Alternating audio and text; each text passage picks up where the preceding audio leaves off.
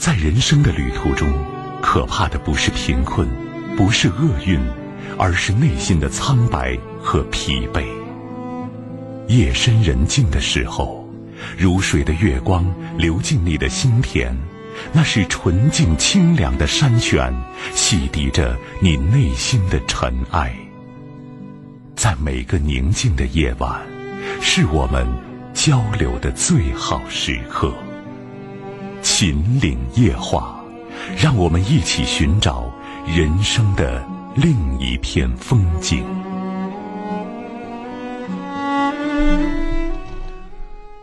用心相守，真诚聆听，各位朋友，晚上好！北京时间二十一点三十一分，您正在收听的是陕西都市广播，在每晚二十一点三十分到二十三点为您送出的《秦岭夜话》，我是金荣。从现在开始，直播间的三部参与热线。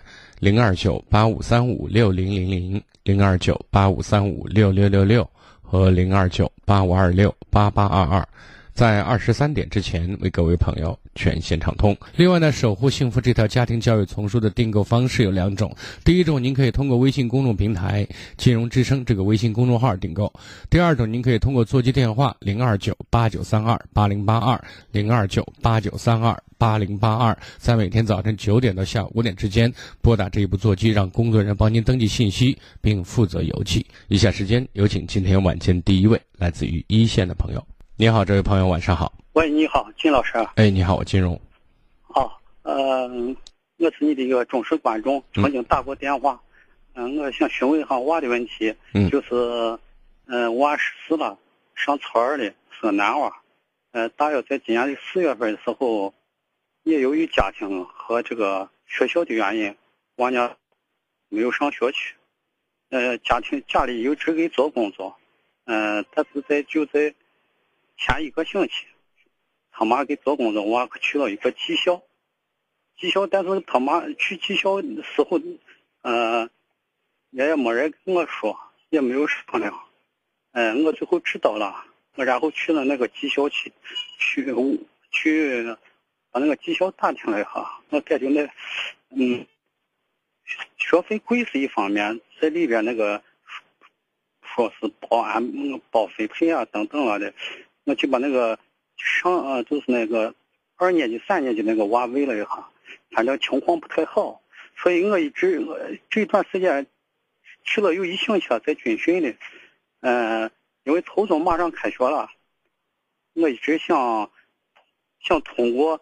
嗯，比些别人比人家再劝，想让人家继续上人家这个初中，呃，心里很纠结。熊老师，你看，嗯，我想知道孩子呢，他你刚才说是学校的原因或者家庭原因有什么问题？我想知道什么样的原因让孩子不上学了，他不去了。哎，那也是家庭，我跟我跟人家妈在这个教育娃的问题上，反正口径也不一致。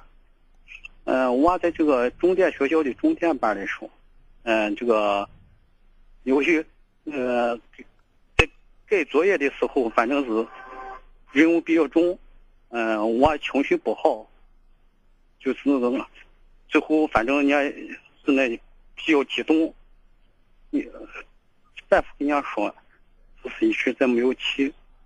不是，你看，你就你刚才描述的这个事情，你把它说的轻描淡写的，但是结果却很严重，孩子不去学校了。哦哦。那么问题就像你说的这么简单吗？如果是这么简单的话，孩子肯定不会发展到不愿意去学校这个地步啊。就是你刚才在这个问题上，你一定要弄清楚，是什么原因导致孩子不愿意去上学？你刚才说孩子在重点学校的重点班，学习基础应该没有问题，挺好的。那么孩子真正的原因是什么？真真正原因就是我通过那个嗯学生了的，人家的同学了的，还有我我媳妇呢跟我反映，说是好像说是我管的比较严了，人家要求比较那个呃比较。那你的意思就是孩子很任性，他觉得你对他不好或者不理解他。哦。然后呢，他以伤害自己的方式来惩罚家长了。哦，你最后人家也就是嗯呃不去学校那一段时间也迷上了那个手机了就，迷上了这个网络。嗯，哦，那种孩子其实是比较单纯的，是这意思。呃，那肯定单纯，只有十四岁嘛。那十四岁，现在很多孩子他很多道理都懂。如果家庭教育得当的话，那他很多一种最起码的责任和学习习惯，以及对自己未来的就是一种打算，哪怕上什么样的高中，或者说呃有什么样的一个期望，他内心里不能说非常清楚，但是呢，他是应该有一个目标的。对对。显然，孩子在这一点就就差的码子有点大了。那么这可能就要追溯到我们家庭教育环境，我们对孩子那学习好，其他方面怎么样？学习抓得紧，那么他自理能力、和人相处的这种能力、对自己负责任的能力，那能不能跟得上呢？对不对？就是如果这些方面都比较欠缺的话，那都综合起来可以构成他讨厌学校、讨厌学习、遇事退缩。这些都可能成为问题，但如果这些是问题的话，去上技校就上什么都是闲的，知道吗？因为你到一个环境当中，你跟环境不能适应、不能相融的话，结果是一样的。你明白我的意思？嗯，我明白。所以我认为孩子现在估计心理方面是不太好的，就是心理不健康、不成熟，然后很多问题。概念比较模糊，想不明白，而且呢，有些有些最起码具备的能力，目前不具备。你看，我们很多孩子呢，从小学、初中开始学习都非常好，最后呢，到了高中发现一个非常大的逆转，因为到高中开始，尤其是初二、初三以后呢，这个和周围环境相处的问题，就跟学习一样同等重要。如果你环境处理不好的话，那在一个比较压抑的环境里面，那就学习好是谈不上的。而前面呢，我们家长对这方面的孩子能力的培养又不够重视。因为我经常说一白遮百丑，只要学习好，一切都 OK 了。其实不是这样的。所以这些方面，我希望作为你或者作为他妈妈，一定要想明白、看清楚。如果孩子是其他能力方面的问题，如果现在我们不及时去把这一课补上去矫正，那随后麻烦是接踵而来的，没完没了。这一点不可以小视，好吗？就把这个问题解决好，其他问题解决起来就非常容易。如果这个问题不解决好的话，你就换学校换什么都是都没用。只要你跟人在一起打交道，你这些问题都会接踵而来的出现，好不好？重点在这儿呢。重点在这里是，呃，亲戚朋友跟我也说，说是娃几个月一直在家待着，现在他要去上技校，你就让娃去上吧。呃，你你看，孩子在家里待着要上技校，说明孩子有一种想融入社会、想走出去的愿望，对不对？嗯嗯。那为什么选择上技校呢？从简单表面上的理解，技校首先压力小一点，可能他认为学习就方学习担子比较轻一些，对不对？他好容易适应，但是呢，他另外的问题如果还存在的话，你告诉我，只是担子轻，学习学习不是很紧张，那还会有其他问题的。到时候学技校也不去了，那时候怎么办？对不对？如果那种技有些技校就是比较负责任，或者说整个的上学和就业。还是比较有规矩的，那孩子也许能学一技之长也不错。那如果有些学校呢，本身就是就糊弄洋鬼子呢，对吧？晃了几年出来，你还是你，学校还是学校，而且其他的问题又没有解决，那那等于说是双重困难全部摆在他面前。我现在你看我说了半天，最终我想告诉你的意思是，学什么在哪儿上重要，但不是最重要的。你孩子自身存在的问题有没有得到解决？这是未来的路能不能走好、走平的最关键的一个关键，知道吗？啊，这个是重点。孩子，因为我在这个短暂的这种节目时间里，我没办法花太多时间跟你了解，比如说孩子的成长环境、孩子的性格特征、孩子在处理人际关系或者是对自己的态度和认识方面有哪些误区，会有哪些嗯短板，我没办法一一跟你去沟通。因为这个花的时间会太长，但是这些方向，我希望你能够了解到，这些问题了解清楚，解决了，其他问题应该没有问题。您明白我的意思？啊啊，先生我明白。啊我都去过你个工作室，就是给我做工作，人家我也不愿意去，这蒙我还。那就缓一段时间都没有问题。但是呢，现在这个就是说，我觉得孩子现在上技校，他先去融入外面，从短暂的这种行为来看，也不是一个原则性的东西，不必过分坚持。但是呢，我们在这个过程当中，随时要要了解，要尽快了解到孩子真正存在的问题。那么现在还小，哪怕回过头来再上初二呢，但是这个时间跨度不能太长，你闪过十五六岁就很难了，对不对？哦，所以我现在想说的这个问题，我们说先不要上纲上线，不要说你一定要去或者一定不去。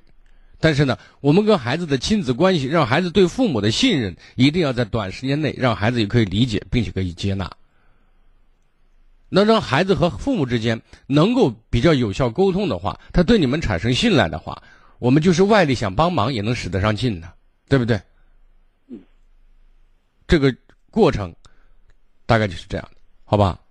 哦，三年你要跟俺妈沟通很好，你要跟我就是就那跟他妈沟通的好，那你让他妈带他，让他带他过来呀，也带不来吗？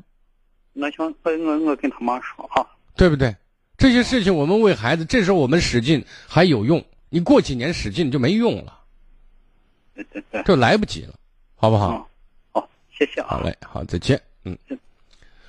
好的，北京时间二十一点四十二分，各位正在收听的是《秦岭夜话》节目，不要忘记三部参与热线的号码是零二九八五三五六零零零、零二九八五三五六六六六和零二九八五二六八八二二。因为这两天线路不太稳定，那么如果您拨打电话的时候稍微耐心一点。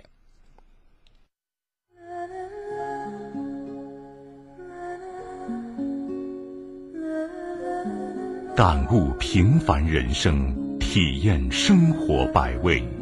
让思绪穿越风尘，秦岭夜话，让你的生活更美。每晚二十一点三十分至二十三点，你我不变的约定。喂，你好。喂，你好。嗯，您说。是金荣老师吧？哎，我金荣。哦，我一个家庭方面的问题，就是我女儿的问题。我女儿就说是她在嗯几年前她好像嗯思想上有些问题，然后就去就去看了，看了之后医生也给她开了药，然后呢，她开始的时候她就按按时吃吃药，她就是她就是爱钻一个牛角尖，她就说是以前在高中的时候，她那个女孩嘛，生理方面她身体发胖。他后来他胖的胖的在操场上他跑，他跑操都跑不动了，然后就就纠结，他就说是他那个要要减肥，那他要减肥的话，他对那个自己的那个那个饭量大减大减的可怕，然后到后来没办法，然后就是因因吃饭这个事嘛，家里人跟他跟他劝他，就因这个事也也吵了好多次，最后搞得没辙。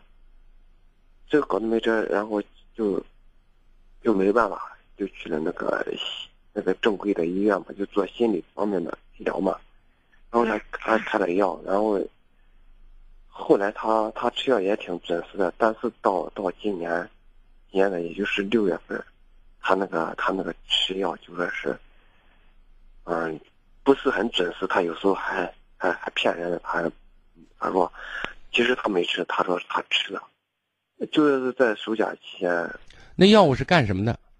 嗯，吃那药解决什么问题呢？就是解决他那个思想上面的问题。思想什么问题？思想的问题，你认为药物可以解决吗？他就是也这。我就问你一个非常简单这个道理：你认为思想的问题，药物可以解决吗？那就是就是在那个西安那些全。他在哪儿？我不管。嗯。我现在就是这最起码的常识问题，你觉得呢？嗯，但但是因为孩子嘛，肯定作为家长希望他能。我们希望孩子能好，我们希望给孩子提供最好的帮助，这个我能理解，对不对？嗯，但是我们最起码常识性的东西得懂吧？您觉得呢？我我也觉得没错，但就说是作为我家长，他怎么就是就是搞，怎么也把孩子也也兴趣也也搞不上了，就就说是就是马上就要开就要开学了。你看，孩子他心理方面有问题，嗯，那么身体方面他也不满意，对，那么这里面可能比如说他对自我的评价也许会不高，比较自卑。嗯，那自卑的话，长期自卑就是要么有就焦虑，要么是抑郁嘛，对不对？就是，那出现这种情绪状态，然后如果情绪状态再导致，比如说哎睡眠不好，或者说呃饮食也不好，不规律，对身体接下来就是精神方面的问题，导致了心理上面的呃身体方面的问题对，就开始出现，然后身体方面的问题，进而再影响心理方面的问题，就是互相撞击，成为恶性循环。对啊，那问题是我们通过药物解决，就是你吃吃过吃一些一些就抗抑郁的呀，或者抗焦虑的药。如果他的身体的，就是整个生物钟，或者说他的生活习惯，已经严重到不能正常的去作息，那我觉得通过药物做一些辅助促进是可以的。但是我现在一直在强调一点是，思想的问题用药物是解决不了的。嗯，对，你说的没错，是呢，我想应该是那样，但就说是后来，后来他在这暑假这个期间，他后来就说是在八月的时候，八月份，他就对他那个他那个控制，他那个他对对他吃饭大减要求的不是孩子要减肥，我觉得每个人都爱美，这个无无可厚非，对不对？我。但是呢，现在他减肥的这种方式是不科学的，对不对？嗯，是不科学，是是不科学。那那作为你来讲，我们至少可以跟孩子，比如到一些正规的，或者说资质比较好的一种减肥机构，或者说通过其他的一些途径，告诉孩子如何减肥，能够减下来，而且还不伤身体，对不对？这个东西，你说胖不是一朝一夕，减下来也不可能是一朝一夕的。你用整个破坏自己的整个饮食规律，那么大大的缩缩减这种吃饭的饭量，只单用这种方式就饿自己，达到减肥，那整个身体的这种消化机能整个也就紊乱了，对不对？就是紊乱，就是那对身体的伤害就会更大。那我想这种道理并不复杂，也不难懂，但是孩子呢，他最简单，他只好只知道这个胖是吃出来，那我现在就不吃呗，对不对？从一个极端走到另外一个极端，孩子不懂，那我们可以帮助孩子一起去了解如何更好的、更长效的、更稳定的达到减肥的效果和目的，对不对？那我们在这些方面，只是说你不能不吃饭，那只是提供这样的一个一个意见，你觉得能够解决什么问题？解决不了。对呀、是是是单方面的，确实是。是啊，你看人家说减肥啊，呃在饮食结构上一定要调整，对不对？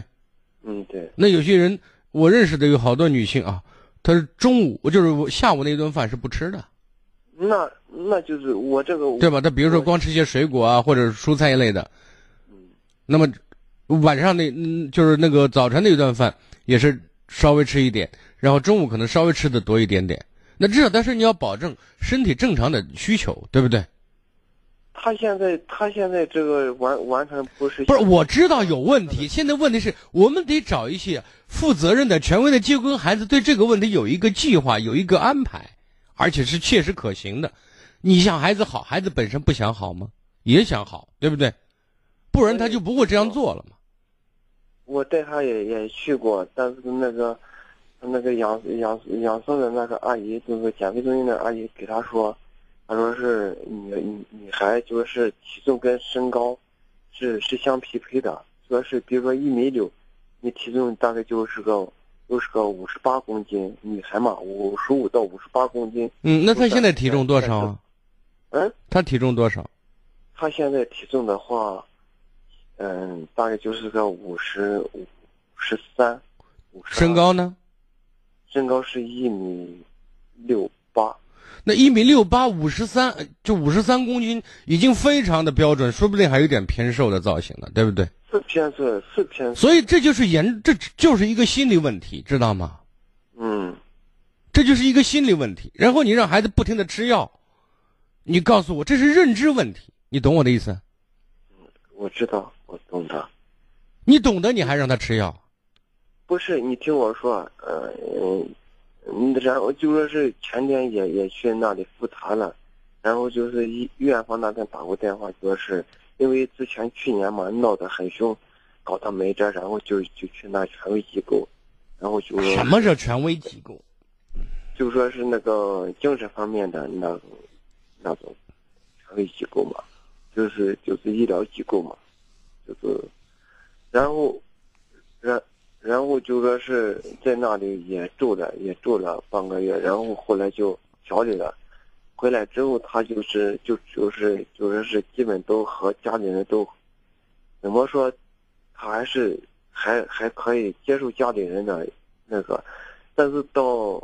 到了今年，今今年就是暑假这个时期，他又维持他原来的。不是，我告诉你的是，我说药物的作用，我再强调一遍，很多时候是缓解症状，知道吗？是，就是缓解。缓解什么症状？比如说，你敏感体质，我让你变得不敏感，对不对？嗯。你对很多问题反应很很激烈，我用药物的作用达到你很麻木、很迟钝，对不对？对。你就没那大反应了，哎，孩子好嘞。我就是我以前说，我说把一堆垃圾把地毯在地毯下一盖，看不见了，是不是垃圾不在了？你告诉我，还在吗？那肯定还在。那过一段时间地毯就会坏的嘛，地板就整个就就用不成了，然后屋里就臭了嘛，然后是啊，处理办法就是在医院的办法就是再盖两层垃圾嘛，再盖再盖两层毯子嘛，对不对？那我作为就是去增加药量嘛，然后换药嘛，就是这种的。你以为他还有别的？我现在想告诉你，这叫方向性错误，知道吗？实话实说，你不应该到医疗机构去。就是话，就是就是那个西安的。哎，你不用跟我说是哪个医院，我不想听。嗯。我觉得没用。我现在告诉你，方向错了，孩子是认知方面需要调整。那你说，我现在，我现，我现在和他妈给他说，他也说说不进去，他就说。你老早都说不进去，你是刚说不进去，一直都说不进去。是。对不对？那就是我，我那是我们家庭氛围在这方面需要调整，对不对？对。那为什么会出现这种情形？你看，孩子明明其实按理说挺标准的，但是他现在觉得自己不正常，对吧？认为自己胖。嗯。那么这里面孩子很多认知和观念就出现偏差着呢。对。这是其一。另外一点呢，那那在我们家庭教育当中，我们和孩子的心理距离也比较大，对不对？对。对孩子的关心爱，在孩子的最重要成长时期，应该是不到位的。那么孩子缺乏一种自信心和一种安全感，对不对？你看有些人，你你看人韩红胖成胖成啥了？胖成马了，人家也没见自卑去减肥去。我就这样，本姑娘就这样，喜不喜欢我都这样，对不对？为什么这种自信满满的？难道他不知道他肥吗？肯定知道吗？我不在乎，我就这样，我活出我自己的个性。对吧？所以这是心理问题、认识问题。然后你，当然我也不怪你，有些东西家长不知道怎么办，对不对？啊，这是这心理问题，咵整到医院去，医院咵两步两步棋就把你打发掉了嘛，做个测试，然后开一堆开一堆药，拿回家吃去就完了就是这样的。但是这是慢性自杀一样的，就是这样的。但是你说的也也正确。但就说是我作为我家长来说，我的能力是有限。我你能力有限，要听人劝的嘛。我刚才说的还不够清楚吗？嗯。现在呢，我想告诉你的是，不要老你自己先不要焦虑，先不要更多的指责，知道吗？对对。家里的情绪、家里的氛围，首先要相对平稳一点，知道吧？对对，就是。然后给孩子多一些关心，多一些欣赏，多一些爱的表达，慢慢来，好不好？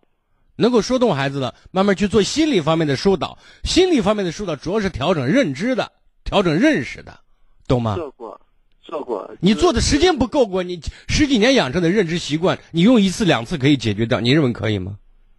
嗯，不可以。那就行了。就是说，就是说，就是在在在去年也。好，我跟你不说了，你不用给我讲这个过程，好不好？没有时间，我跟你把这个大的方向给你讲清楚，你听懂了就行，好吗？听懂了。好，再见。嗯，那接听下一位。喂，你好。喂，你好。哎，你好，您的电话。啊，金荣老师你好，是这样的，我想孩子的问题咨询你一下。嗯啊，就是我我儿子是男孩，今年十五岁了，就是我儿子他爸爸就是因为家庭的琐事，那时候就经常吵架嘛，就是这是我他现在十五岁，就是他在在孩子上，就是从孩子生下来到你稍等一下，不要挂电话，几分钟广告好吗？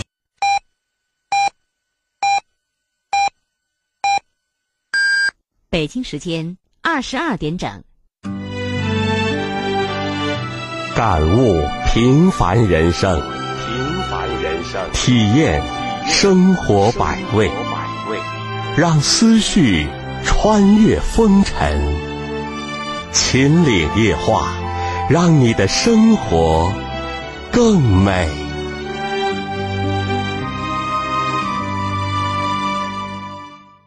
北京时间二十二点，各位朋友，您正在收听的是陕西都市广播，在每晚二十一点三十分到二十三点为您送出的《秦岭夜话》节目进行当中，如果打电话不方便，有意见和建议，您可以关注一零一八陕广新闻的微信公众平台。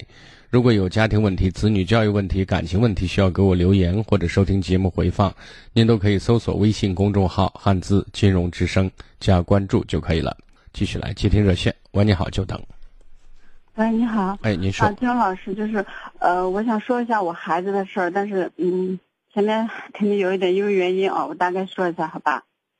嗯，您说。就是，嗯，就是在我孩子很小的时候，我们两个，我跟我孩子他爸就经常吵架，然后在孩子上一年级的时候有，因为经常吵架嘛，我就跟他分开了一段时间，但是我也没，就是在西安还是在西安做生意呢，就基本上他一周才能回来一次见孩子嘛。但是那时候我们还没有离婚了，就是我最后了以后，我偶尔回家住，他爸就闹着就不让我在家住，最后他就他说是这个离婚是他提出来的，他说他当时跟我就说，如果我不离婚，他就会，他就不让我儿子好过，因为他知道我特别的爱孩子，就是在他这种胁迫下，我也没办法，我才跟他离婚了。离婚了以后，就是孩子是他带的，嗯，但是我们离婚以后，我还经常去看孩子，因为那时候刚好我做生意嘛，也经常基本上一周回来看一次孩子。所以我那个时候以后，呃，彻底离婚了以后，我还是基本上一周回来看一次孩子，也经常会把孩孩子带到我住的地方。但是有一天孩子跟我在一起时，他就哭了，嗯，他说是他奶奶说了，我是嫌弃他爸爸穷，然后才跟他爸离婚的。那我当时就给孩子说，我说那你你你难道没有看见你爸打我骂我的时候？因为他那时候已经上二年级了，他也能他也能记事了，也能懂事。我就说。我说，那你难道就没看你爸打我骂我的时候的样子吗？你不是也说让我以后再找爸爸就找一个对我好的吗？因为这话是他小时候当时给我说的。然后了，最后就因为这个事，我去找孩子他爷爷奶奶说，我说你们不要在孩子面前说我不好，这样对不利于孩子的成长。其实你们这样怎么说我都无所谓，但是会毁了孩子对生活的希望的。因为从那以后，就是我们离婚以后，孩子就性格慢慢以前特别阳光开朗，最后慢慢就变得内向了。然后了，嗯，这样子我还经常去看孩子，因为孩子那时候上二三年级嘛，我就经常去看孩子，就跟就跟只不过就是不在一起住而已，但是基本上一周或者一周会见两三次孩子的啊。就在孩子六年级的时候，因为学习孩子学习下降特别厉害，然后了马上就要考初中嘛，我就把他带到了我的身边。嗯，我当时的情况是我已经处了一个对象，而且已经谈了有三年了，呃，但是没有结婚。我接孩子来之前。他也跟我孩子见过，嗯，那时候就是他经常以给以补课的形式跟孩子见面，是这样见的。但但是最后我要把孩子彻底接过来的时候，我就跟他说了，他也同意。他同意以后，我就把孩子接过来跟我们一起住了。嗯，接过来一起住以后，他们相处的，就是他跟孩子过来以后相处的也挺好的。但是就是孩子在爷爷奶奶那儿养成了一些不好的一些习惯，爱玩手机，爱撒谎。然后了，我们就是他也会经常，因为他们俩刚来的时候，他们俩相处挺好，他也会跟孩子讲一些道理，让他要尊重妈妈，然后要要体谅妈妈。因为我每天早上一大早起来，我都要给他去做饭，就有冬天的时候天都没亮，我就要给他做饭。其实作为他也当时也看到，他就很感动，他就经常给我孩子去说这些。但是每次说的时候，我看我孩子都是无动于衷的。但是我我就觉得就这样做嘛，天天做，想着总有一天会感动孩子啊。然后了。其中就有一些一些，因为他经常会说，会给孩子讲一些道理的时候，慢慢的，孩子也不听，然后他也就慢慢不理他，但是最后他们俩还是和平相处的啊。然后我孩子爱玩手机，我就把他爱玩手机，我就把他手机收走了。收走了以后，他不知道又从哪里又会弄来手机，也经常晚上就偷着玩。然后这次嘛是暑假放假的时候，他不知道又从从哪个同学那借来了一个手机，然后我就问他是谁的，他也不跟我说，我让他给人家还，他也不还。呃，然后就在八月十号左右的时候，我有一次也是无意中翻东西的时候看到那个手机了，我当时就把手机拿走了，但是他当时就特别的恼火，追着我就要，我不给他，他就他就一直跟着我，那个眼神哦，因为他个子高，他现在已经长到一米八了，我一米六八，他那个眼神好像我感觉就是要杀了我的那种感觉，然后我当时看到他那我也挺恐怖，我我感觉。哎呀，反正就是觉得自己养大孩子怎么能这样子，我就很生气，我就把手机还给他时，我说了一句：“我说拿着你的手机滚蛋吧。”然后我就上班走了嘛。从那以后到今天，今天已经八月二十五号了，他一直没有回来，也没有给我打过电话。因为当天晚上他走了以后，我给他爸打了个电话，我说孩子是不是去你那了？他说是。然后了，我说你，我就说我说你把你儿子好好管一管。然后他就把我电话挂了。我也我也再没有给他爸打电话。呃，这中间二十号的时候，我我因为学习我出去了几天，因为我儿子他也知道我出去，因为前段时间我我二十号我要出去的时候，我就跟他说，我在这出去这几天，我想把他送回老家，让我爸妈看着他，因为他要不然他就会天天晚上玩手机的。他说他说不用，呃，刚好因为这个八月十号左右这个吵了这个架以后，他就走了，再也没回来。我离开我就出去学习这几天，他自己回来把他的衣服和书包都拿走了。嗯，金荣老师，我也想问一下，我现在怎么办？我要不要给他打个电话？还是孩子多大了？十五岁，男孩儿。初三还是？嗯，今年九月份就上初三。嗯，你看，你像你刚才描述孩子整个成长环境当中出现的这些问题，呃，我认为也不奇怪，因为孩子整个成长环境缺爱、缺陪伴、缺理解。那么至于说你从五六年级把孩子接到你身边这个过程里面，呃，你说刚开始可他跟他你这个男朋友处的还行，那么这个时候大家其实都有一种新鲜在里面，也你这个男朋友也有几分耐心在里面。但是随着这种相处呢，你看他跟孩子相处的过程当中，更多的是在指责孩子，知道吗？说你妈妈很辛苦，你要你要你要，我知道他不听话。那你想没想过，一个陌生男人闯入你们的婚姻、你们的家庭，他是虽然是知道，但是他是有父亲的人，毕竟他内心深处是不舒服的，知道吗？是。但是他没有办法很好的去表达出来，就是有排斥是肯定存在的，而再再加上这个男生，这个你这个男朋友的不断的指责和要求，因为我经常说，继父你别试图在扮演父亲这个角色，你最好的角色是朋友。嗯，是一个忘年交的朋友，这里面要有平等和尊重在，要有对孩子的关心和引导在，而对孩子不好的事情，尽可能的交给你去处理，知道吗？嗯，因为你说孩子，孩子不会记仇；他要说孩子，孩子会记仇。而且如果成为习惯性的说的话，那这种排斥心理就建立的非常快了，知道吗？嗯，他他这个方面做的还挺好的，基本上都是按你说的。因为刚来的时候。那想着孩子，那你告诉我，他不断跟孩子在讲道理的时候，你有没有想过，他跟孩子的这种关系默契度有没有先建立起来？彼此一种信任，朋友之间的信任有没有建立起来？哦，那应该是没有。那在这种信任没有建立起来之前，你在说他的话，那就是指责嘛。嗯。所以呢，这会起反效果，知道吗？嗯，这个最后的这个事情，他已经从呃初二的时候，他看我儿子学习还是这个样子，也没有上进，而且嗯，他就不太管了。你看，我是你看，这是从一个极端走到另外一个极端去了，明白我的意思？啊，是。孩子需要管，怎么管？方法很重要，位置，就是他的位置所用的一种方式是非常重要的，知道吗？嗯。但是我现在跟你讲这些意思是什么？就是孩子整个成长过程当中，比如说小时候你跟他父亲在闹仗啊、分居啊，然后离开啊，整个过程孩子是缺乏自信和安全感的，知道吗？是。而这种感觉建立，就是说实在话，时至今日，这种双伤都没有抚平的。所以他在处理问题的时候，你看情绪比较暴躁，然后也不也不稳当，然后呢，再迷恋手机，对吧？自律性也不强。嗯嗯是。就这些现象都存在，就是说，我们说家庭的氛围，其实一直以来都不是让他觉得很舒服的状态，知道吧？嗯。所以你说现在走了，那回到他爸爸那儿，我觉得就目前来讲，我倒倒不见得你，你说一定要让他回到你身边，但至少我们跟孩子要有一个非常良性的沟通。比如说，你打个电话可不可以？当然可以。那说什么很重要，对不对？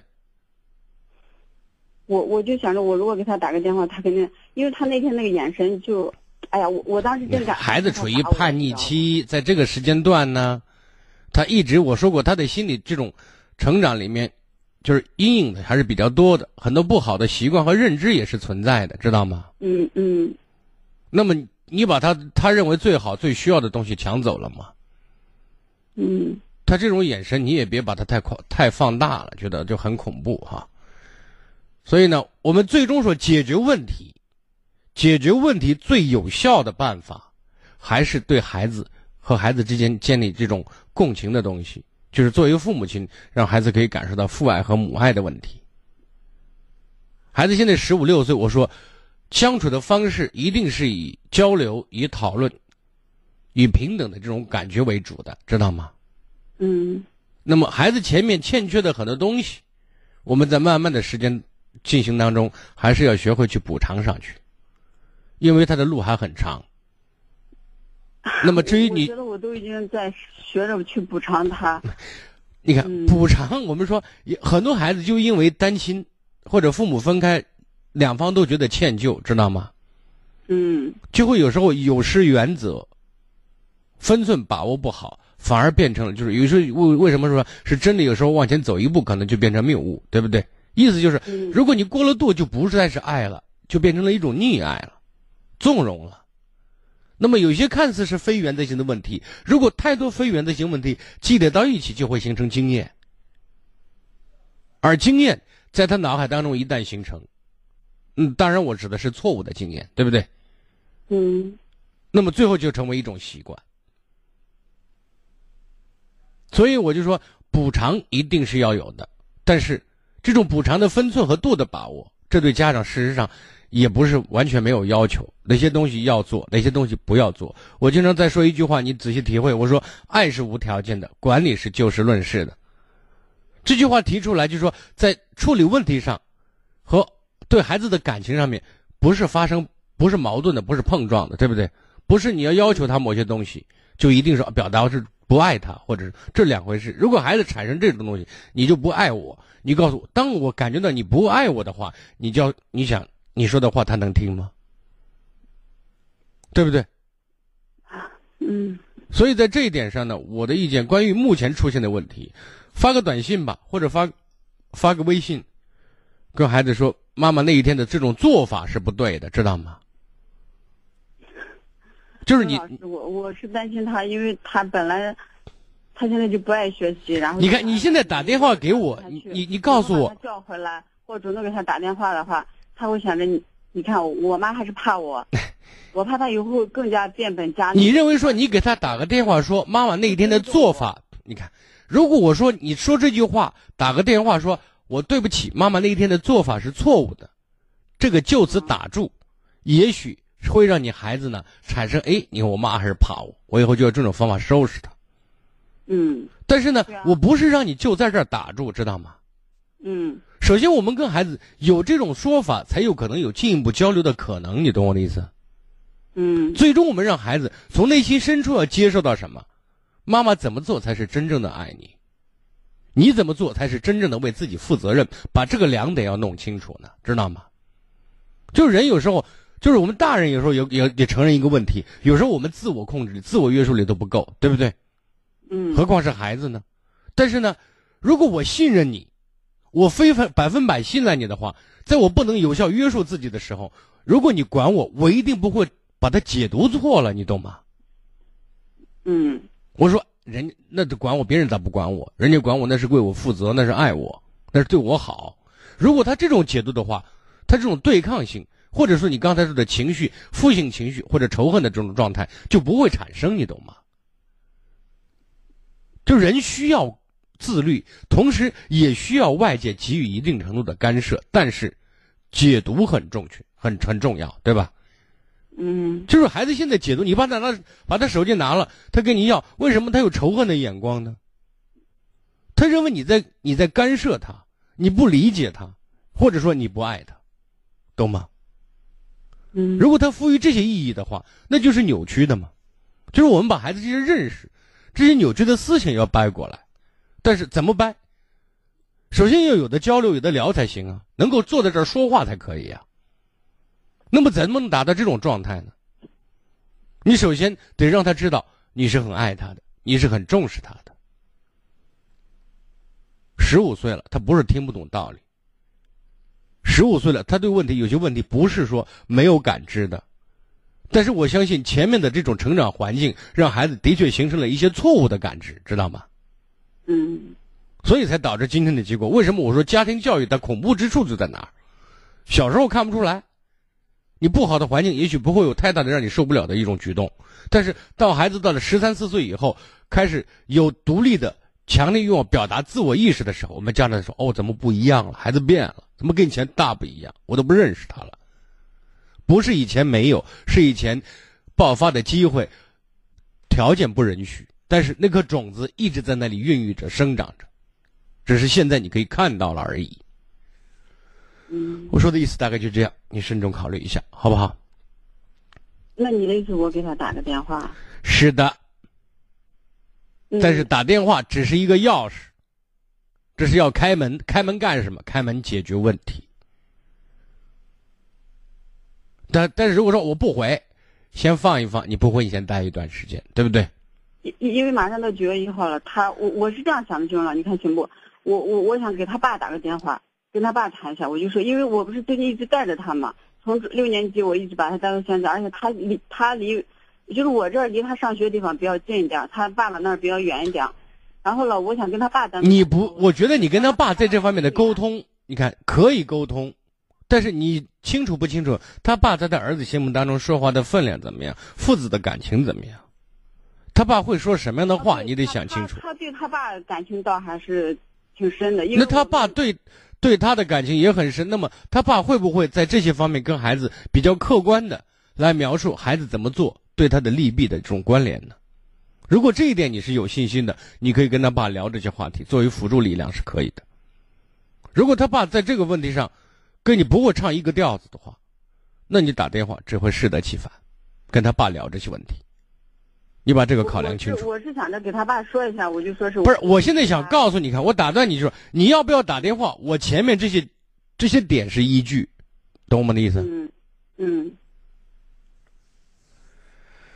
随后最终因为孩子大了，孩子最终要让孩子得到一个正确的认识和解读，这是我们解解决问题的关键所在。你跟他爸说通了，孩子呢在这个问题上他达不到跟家长一样的共识，那最终也是无效的，好吗？那好吧，好嘞谢谢金再见老师啊。接听下一位。喂，你好，哎，你好。呃，我想问一下，就是我娘家我弟的小孩是个女孩，她今年十四岁了。昨天的时候，昨天晚上我弟打电话过来说是发现她早恋，而且是一个成年人。我们不知道现在这个事儿怎么样处理比较好。我弟这个情况他比较特殊，就是他们离婚已经四五年了，而且这个小孩吧，他妈当初非要带。非要带吧，这现在好像小孩他妈带着，然后我们这边孩子回来以后，感觉好像有点欠缺孩子，就是比较溺爱。现在弄得孩子出现这种情况，孩子呢嗯？他妈带一直是他妈带着吗？对他妈带，他妈带是就晚上光回家，然后中午吃饭还是回这边，节假日还是回这边。那就是孩子整个成长环境其实是非常缺爱的嘛。对对对，嗯，所以孩子找了一个成年人，类似父亲的人。对，现在家人昨天从他拿那个手机微信上发现聊天记录了，然后现在问他，他现在还不承认。我们不是一定要把这件事情弄得水落石出，知道真相。知道真相不是最主要的目的，知道吗？嗯就是孩子知道从哪方面去引导孩子，这是最重要的。首先，为什么我刚才说孩子这种成长环境，孩子非常缺爱，也就也或或或许或者讲也没有安全感，知道吗？对，所以他妈妈的榜样在这方面，又是你看，光是晚上睡个觉，平常把孩子就放了羊了，孩子没有一种归宿感。就在这方面，首先我们要知道这件事情，算是给我们敲了一个警钟，孩子出问题了，知道吗？对，那我们家长在这方面要做的是，首先跟孩子营造比较温馨的家庭环境。这个微信里面更多的是家庭主要成员对孩子的一种聆听，对孩子的一种关心，对孩子从形式到内容的爱的表达。第一步是要做这件事情，知道吗？嗯，如果你第一步你说你你你你谈恋爱你还早恋，就你十四岁，你你还找一个怎么怎么样的人，这整个是以攻击和指责开始的，知道吗？等于说我们进一步雪上加霜，对孩子呢，在他妈的家里，还有在现在的他他父亲这个家里，感受到的同样的是一种不安全和排斥和不接纳。啊，我我我再打断一下，嗯，娟姐现在牵扯一个啥问题？他妈现在又重找了一个，知道吧？我弟现在一直没找。那如果方便的话，如果那个环境不好的话，其实我认为那个环境也好不到哪儿去。如果如果好的话，问题也不会出的这么严重，对不对？哦，我也我也就那意思。那么孩子现在愿不愿意跟着父亲呢？娃其实还想跟着这，他妈现在也拿娃做要挟呢，知道吧？他自己都找男人了，他要挟什么呀？不是，他现在意思，我弟不就他这一个娃吗？这一个女儿吗？他意思拿我弟这个女儿要挟，以后我弟这个全部这个家当就是他的了。他现在拿这娃要挟我。其实当初我们家都要娃呢，他是拿娃要挟，死活要娃。后来我们觉着娃可怜，说那跟他妈好点，那就跟他妈吧。谁知道现在弄得娃现在早恋不说，还妈生个毛病。现在我们家人可头疼了。那现在首先我们在这个问题上呢，坚持好自己的立场。那么孩子十四岁，孩子可以选择跟谁，知道吗？嗯。我们不行到法院起诉，重新要求申请监护权呗，对吧？啊，我也就这意思。啊，另外一点呢，记住方法很重要。我们的目的，我相信所有天下所有的父母都希望孩子好，但是当方法错了的话，那有时候越努力，情况越糟糕，知道吗？嗯。所以现在我们对孩子，首先不要停留在这个事件本身上。不断的去让他发酵，对吧？嗯，学会去知道这件事，学会有有意无意的轻描淡写跟孩子可以谈论这个问题，同时告诉孩子如何保护自己，对吧？嗯，最关键的是让孩子一定要建立家的这种归宿感和接纳感，这是最重要的。这是第一，第二点呢，目前其他方面的事情，先不要摆在非常重要的议事日程，知道吗？对孩子来讲，目前最重要的是身心健康。如果这一点达不到的话，一切都无从谈起。所以在这里面需要我们家长有一定的耐心，给一定的时间段。记住，先不是指责，我就常说一句话：是指责不是爱，知道吗？对。不要打着爱的旗号，用指责的方式，最终只能让孩子离我们越来越远。出现这个问题，这是个果。我们要修复这个东西，需要时间，更需要正确的方法。那你说这个现在还没必要，有没有必要问一下他那个到底那个成年人是谁？我们去找他有没有？那孩子现你们跟孩子把这事儿坦坦白了没有？呃，听我妈那意思，跟他爸那意思好像问了问了，但是他现在不承认，不承认，但是微信聊天上明显就有。不承认也不要强迫孩子，知道吗？不要给他压力。就是把该说的话，推心置腹、真诚的让孩子平等的跟孩子交流过程当中，告诉孩子要怎么保护自己，这是其一。另外呢，也也带也能够查到一些相关的一些反面教材和资料，让孩子看到，目前这种事情可能会自己给他带来多大的伤害，让孩子先有这种自我保护的意识，知道吗？和方法。嗯。不要就这件事情不断渲渲染情绪，你知道吗？嗯。很多时候我们。我们不会，我们更多其实在释放自己的负性情绪，以为这是在解决问题，其实不是，在把问题搞得越来越糟，好吧？嗯，那我还想问一下，那你说有没有必要把他那个手机现在给他没收了？不要，暂时不要。那你手机不没收，那他在跟那有联系就让联系嘛，联系一下又不会怎么样，对不对？就是我现在说，这个表面上收手机，从道理上讲是应该的，呃，断绝联系嘛，对不对？嗯那你别忘了，他是一个有腿有手有脚的人，他不是个物件儿。你最后把他逼急了，他他窜了呢，对方在收留他呢，那我们不是把孩子推得越来越远了吗？那你说还有这个一定要有弧度，知道吗？这是这这是一个曲线，千万不敢拐的弯儿太直，知道吗？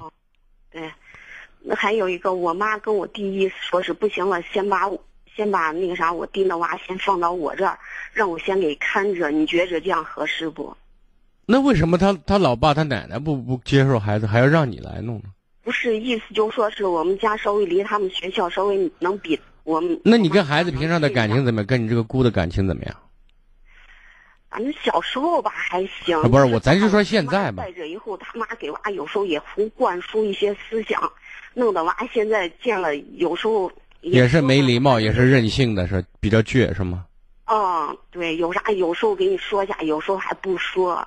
是的，我们尽力去做。如果这个目前方便的话，我们做亲人的尽量去做吧，好不好？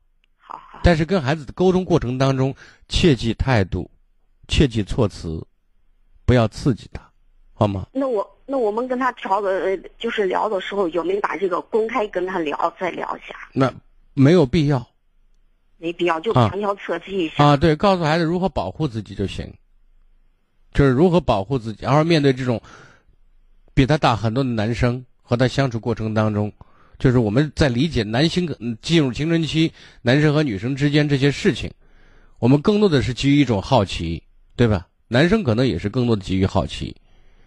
那么作为他来讲呢，有机会呢，我还是建议给孩子做心理方面的引导是比较好的，好吗？好好好，谢谢啊。好，再见。嗯，接听下一位。喂，你好，喂，你好，哎刘老师。您的电话请讲。哦，我就是有点婚姻家庭的生活问题，想向您咨询一下。嗯。就是我跟我媳妇儿可能结婚也快八年了，然后两个人是介绍认识的，之前感情基础也不是很很深，反正反正就是结婚以后，她脾气有点特别倔，也从来不和人沟通，然后就是嗯，她然后她人就是对家里也比较，就是也比较抠抠门，比较吝啬，家家里边的东西啊啥都是都是我们家在这在这一手一手办着，然后他他那个脾气还还挺大，还非要啥事还都非非要依着他，然后然后我这是跟父母都在一块住着呢，跟父母在一块住着，然后我有时候跟给父母说，然后父母还都说是我的我的错，然后就是，嗯，就是因为这有时候经常呃磕磕碰碰，吵吵闹闹的，嗯然后就是，然后就是两个人反正脾气特别不适合，就是说两句都开始就开始互相互相互相攻击、互相指责、互相埋怨，是吗？哦，就是这样子。嗯然后今年还，就是去年还给我弄个啥事儿，他家人本身有点小矛盾，然后我跟我家人一说，我家人肯定是指责我，我就说给他家人说说，也没也没想让他家人你稍等一下，不要挂电话，几分钟广告。北京时间二十二点三十分。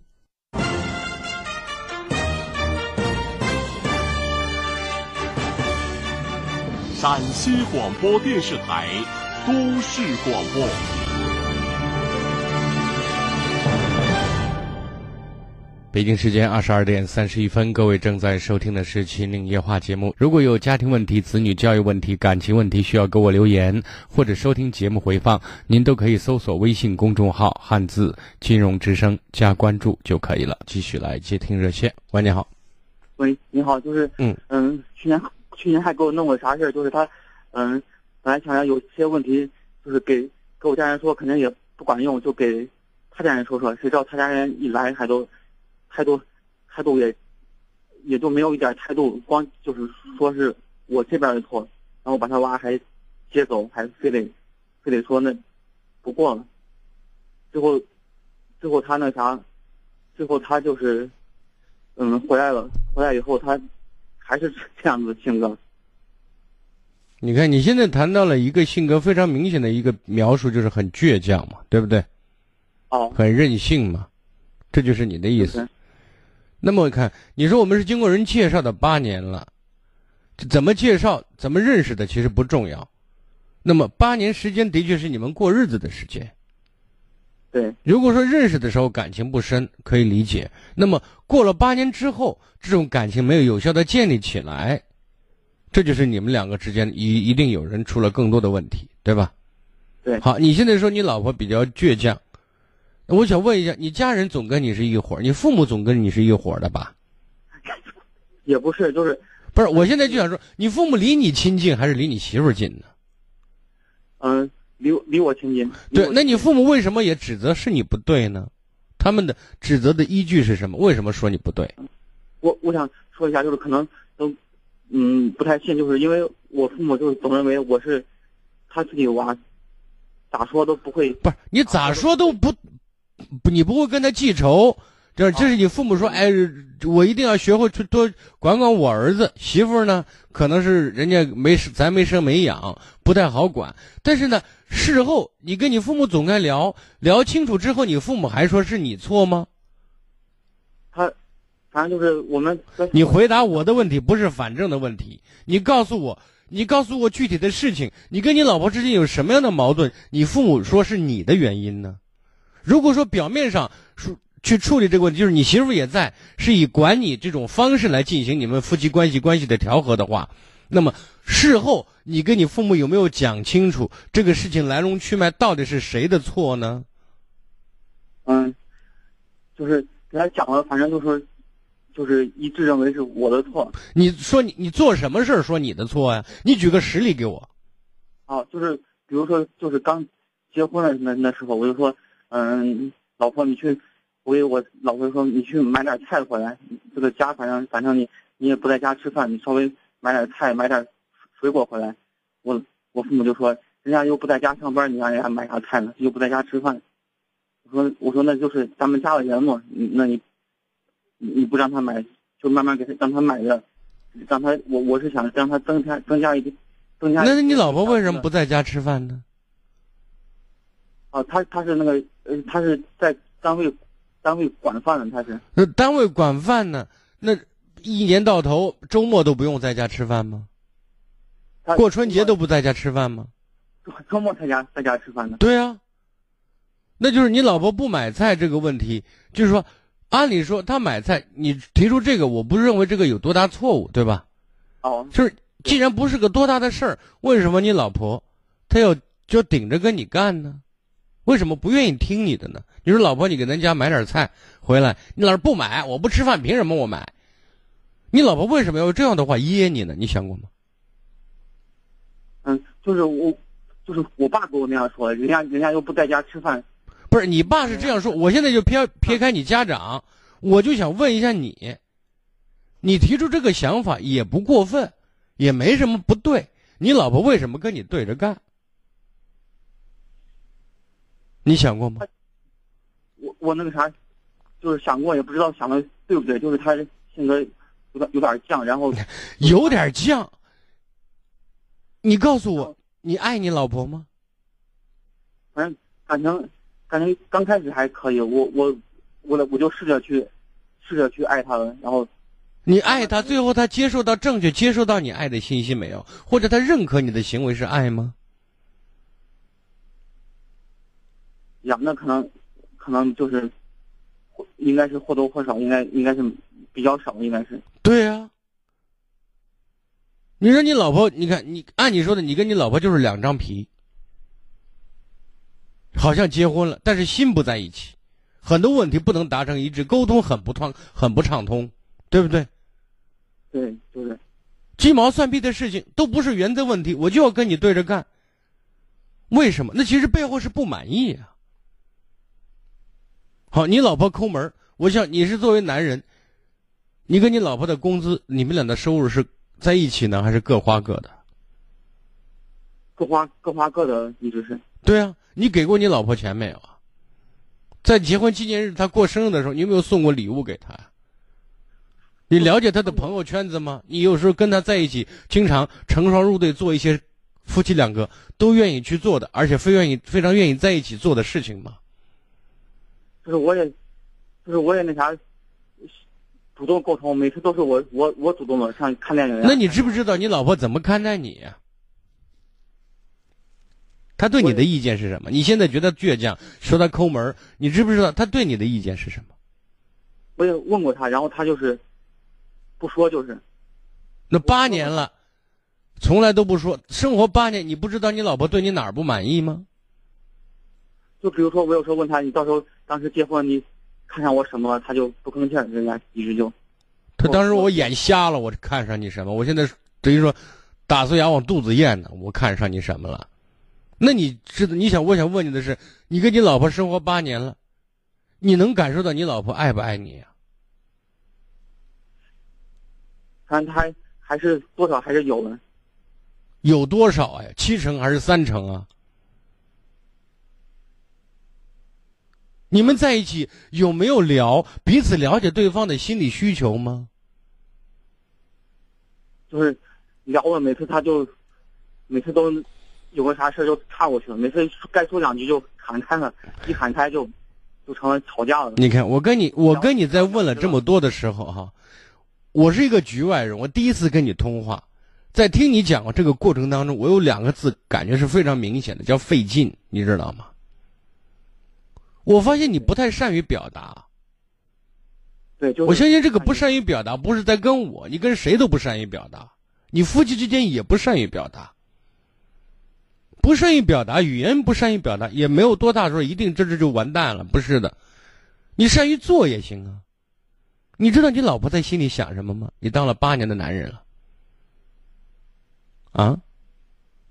呃，还还是那啥，就是有点不知道人家需需求是啥，关键关键。你看，夫妻两个你都不知道想要什么，你怎么讨好人家？你怎么让人觉得幸福啊？如果你不知道，只能说明一个问题：你对你老婆从结婚到现在为止，你就没有用过心，至少说明你不会用心。所以你从心里面都不用没有征服这个女人，让这个女人跟你一心一意，你随后又让她满足你的愿望，凭什么呀？你觉得呢？我觉得就是结婚的时候就是 就把那啥。仓促，然后你看，我刚才为什么第一点就强调，你如果现在还拿这个我们怎么认识的仓促的结婚作为说法的话，我只能说明你幼稚。因为有一个事实是，你们在一起的的确确过了八年的日子，八年时间，给你足够长的时间建立夫妻感情，稳固情感基础。你到现在为止说我们现在不好，是因为我们当初认识的比较仓促。如果你们说认识，一年之后，你说我现在才了解清楚他，我可以理解，但是你别忘了八年了，你现在还不知道你老婆要什么，你怎么经营好这个家庭啊？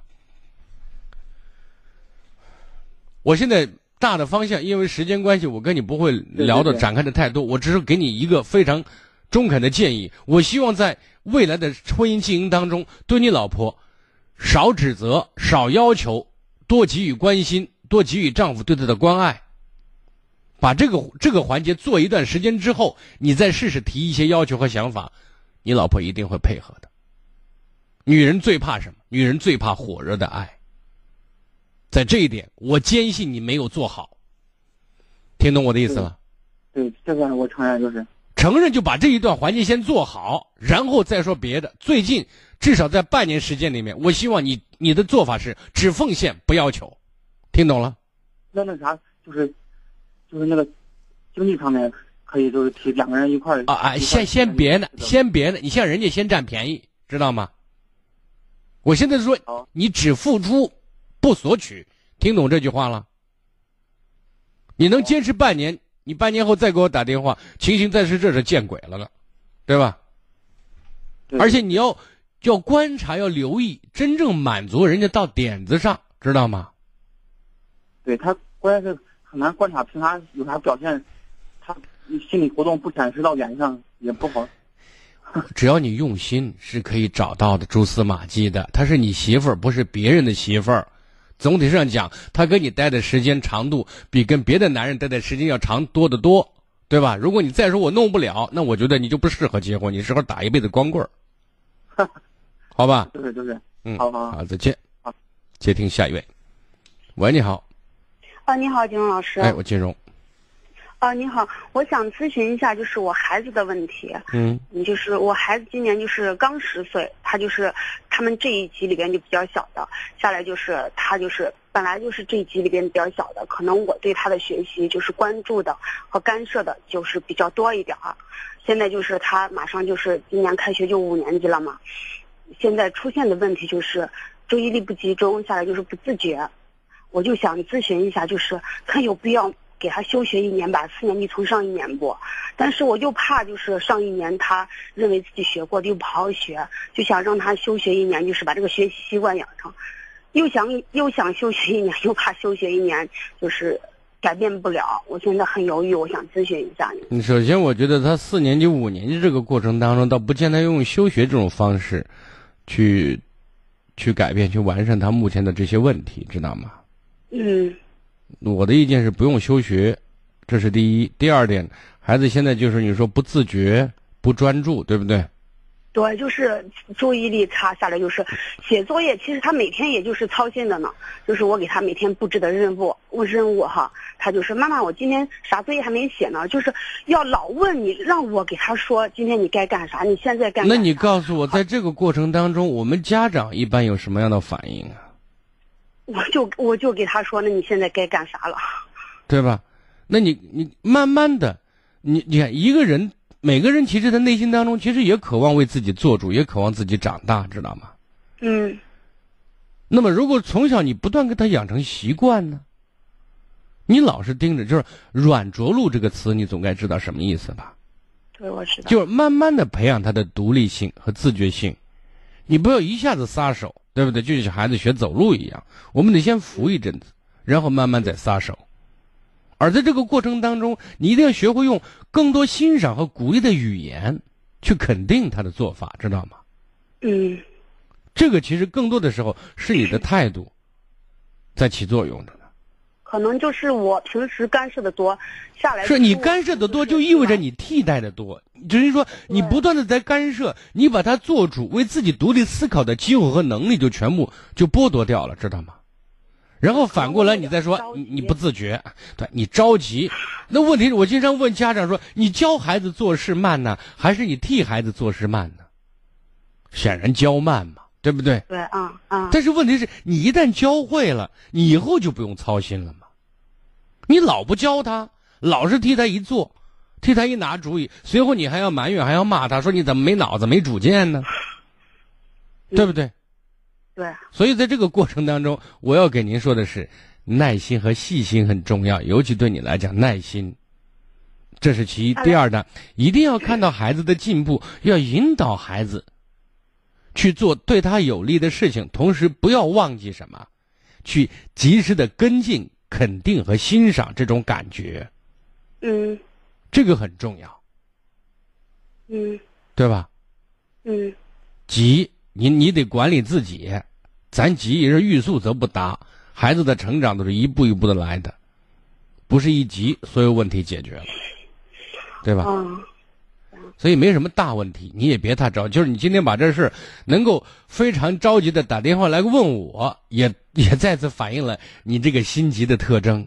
但是这不是急的事儿，而且呢我，还有个你啥情况哈？就是我就是一月份我要生二胎了，因为五年级就是这个课程就是。五年级相对来说在小学比较重一点儿，我就怕我就是一生二胎，对他就是管的少一点儿，就怕他学习又落下来。他爸呢？他爸，他我我跟娃在县城上学呢，他爸在就是在我们镇上开了个店。那等于说你你是全职陪孩子上学呢，顺带生二老二了，是这意思？对，就是以以前就一直想生呢，就怕把他学习耽搁了，就是一直磨叽磨叽，现在都三十五。你说是不？你说你啥时候生啊？两月份刚好也在也在寒假呢。哦，那我觉得不是影响很大，最关键是在这个时间段呢，你跟孩子相处过程当中，呃，有些东西让孩子感觉到你很重视他就可以。就像我经常跟很多家长谈，我说爱的内容之一就是有效、有品质的陪伴。有品质的陪伴不是一天二十四小时盯着孩子，叫有品质的陪伴，就是你在和他相处那一个时间段里面，你很投入，你很专注，你很用心，这叫有品质的陪伴，知道吗？另外一点呢，就是就是话话说回来，就是你在养老二的时候，孩子也会在你跟前，然后你让他一起来和你共同来看着。小弟弟或者小妹妹的成长和出生，对不对？这个过程抚养的过程，让他介入到对老二的整个成长成长过程当中来，给妈妈去拿个奶瓶子，给弟弟或者给妹妹，对不对？哇！现在以后有人叫你哥哥了，你以后这更更更有一种优越感了，对不对？以后你就弟弟和妹妹就指着你保护了，指着你引导了，也让他会找到一种存在和价值感，对不对？嗯，就是过程里面很多事情不是事情。它一定是有好有坏，关键是我们营造这个环境的人，把孩子或者把角色扮演朝哪个方向去引导，明白我的意思？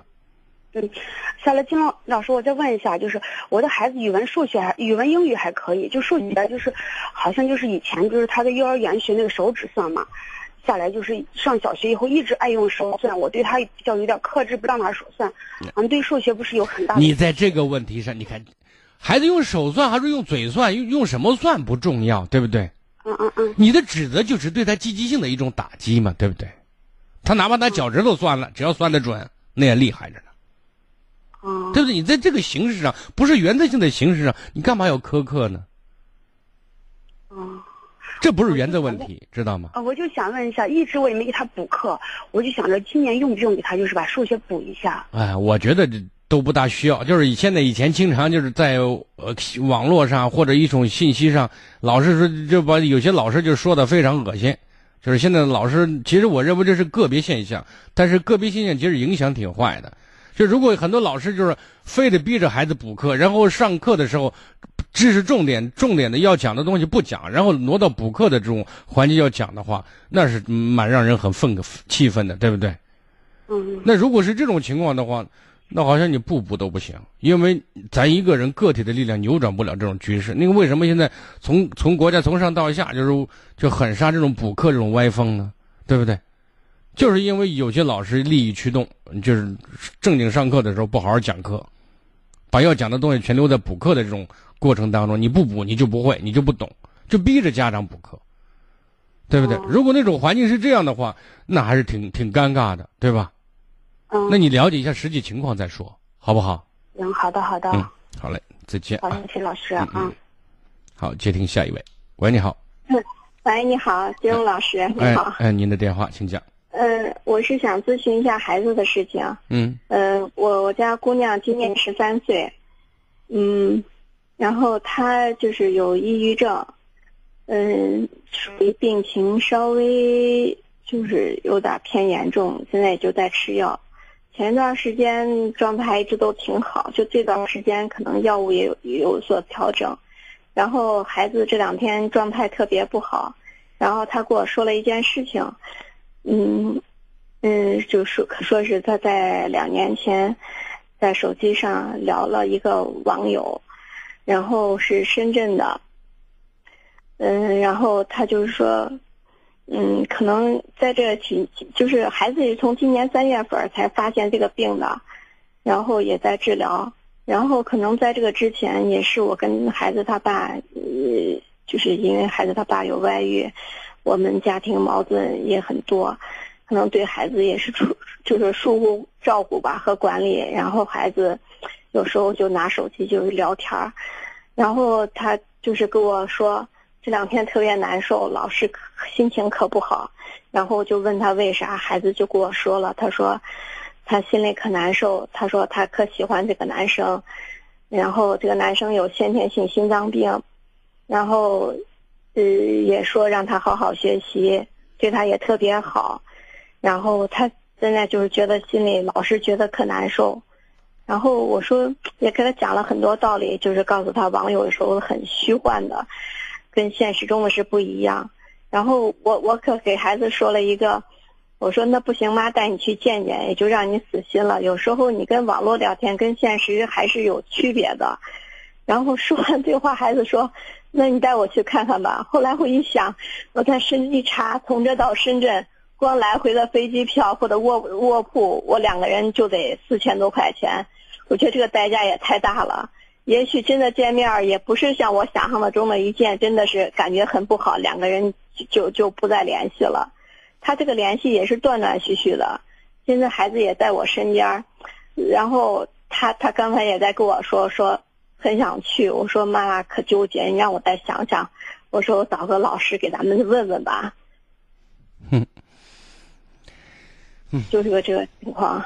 既然我的意见，既然你答应孩子带孩子出去转转，也没什么大不了的事情，这是其一。第二个呢，就是说，即使见面了，孩子多一个认识的人，如果那孩子也不错的话，作为一个朋友，保持一些联系，也没什么不合适，也也没什么不对，对吧？嗯嗯，这是一个。另外一点呢，你谈到孩子现在，呃，精神状态，呃，多愁善感，比较敏感一些，能够看，就是这个那个那个人能够去关心孩子，然后对他也在学习方面或者是在精神方面是一种支撑。说实在话，我觉得还是孩子蛮幸运的，对吧？他在旁边使劲点头。对啊。可能你都说到他心里。不是，我说的是实话，我不是因为他在点头啊。我我现在想告诉你的意思是什么？就是。在这方面，孩子的确缺缺乏被理解、被重视的这种感觉。对，别人的外界力量、外界的情感因素，之之所以能够很容易的侵入到孩子内心深处，只能说明我们家长在这个方面是严重缺职的。是是，因为这几年确实对这个孩子出于内心，就是说。我原来也很检讨自己，属于那种保姆式的父母，可能光照顾孩子这个生活起居，对他这个心理确实沟通很少，你孩子旁边委屈的都哭开了。嗯，所以呢，我希望我就说，一个是给孩子多一些家庭的温馨、父母的理解和爱的表达，那么因为你们在这一点上，反而让孩子是会值得信赖的，也是最安全的，对吧？对孩子的成长也是最有利的。这我们必须把这个工作做好。我经常说，做父母也是一项工作，而且这个工作需要足够的耐心和细心以及坚持。如果我们把这个工作做不好，我们会受到报应的，我们会受惩罚的。孩子今天的这种状态，也是对我们以前失职的另外一种惩罚。但是，如果我们意识到这个严重性，还不非常有效的把这一缺失弥补下来的话，那未来情形会更严重。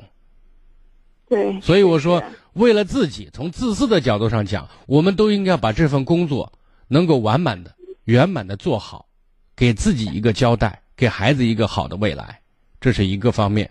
另外一点呢，就是我非常认真的告诉你，我不建议长期用药物跟孩子治疗抑郁症。我再强调一遍，抑郁症和焦虑症。这是一种情绪状态，引发情绪状态的是事件，是事件的认识和解读。这个通过药物是解决不了的。对对对。如果你再长期用药物在弄的话，就是我们亲手就把孩子就送到那种状状那种环境里任人宰割了，就是这样。对对。那我们这是造孽不不犯罪呢？我这是不负责任，对吧？对对，你到医院去过，我相信你不是去的一次两次，你也知道那个流程是什么样子，他们怎么去做的。但是我还是刚才那句话，认识方面的问题，思想方面的问题，用药物能解决，简直是扯了，扯了什么了？我不说了，就这意思。嗯嗯，我知道知道。好吧。嗯，给孩子也也找心理医生。对吧？就是孩子，就是我我在这，我不是一定说人家医院没用，我说这种这种问题在什么时候要服药？就是孩子整个的状态已经严重的影响到他的正常生活了，对不对？比如孩子不吃饭，睡不着觉，对不对？整天惶惶不可终日，已经不能自己了，懂我的意思？嗯，还是有一段在那种情况下，在那种情况下，真的应该先吃药。我说，先吃药的目的是什么？是控制症状，明白我的意思？明白。但这种状态用药物是想解决问题，药物是做不到的。